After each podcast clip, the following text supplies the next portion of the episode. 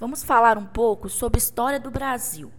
A história do Brasil, ela é dividida consensualmente e para fins didáticos em três períodos principais: período colonial, período imperial e período republicano. Entretanto, tais divisões existem apenas para organizar esquematicamente os principais conteúdos sobre a formação do Brasil, tendo como ponto de partida o ano de descobrimento em 1500.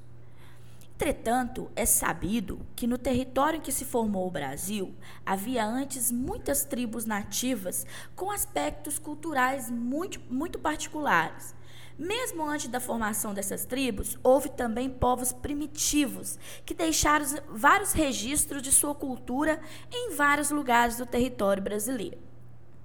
Então, a história do Brasil, o tema central também deve ser o estudo dos povos nativos.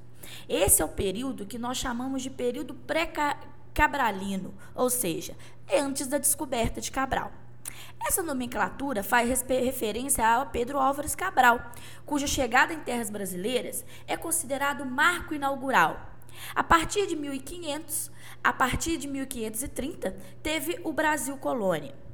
Para ser efetivamente colonizado, em razão da preocupação que Portugal passou é, com as invasões de terras brasileiras, é, é, surgiu aí é, um sistema de ocupação e administração chamado capitanias hereditárias, que depois foi substituído pelo governo geral, que tinha como objetivo ocupar o território, desenvolver a colônia, e que foi até 1808, quando a família real veio e elevou o Brasil a Reino Unido de Brasil e Algarves.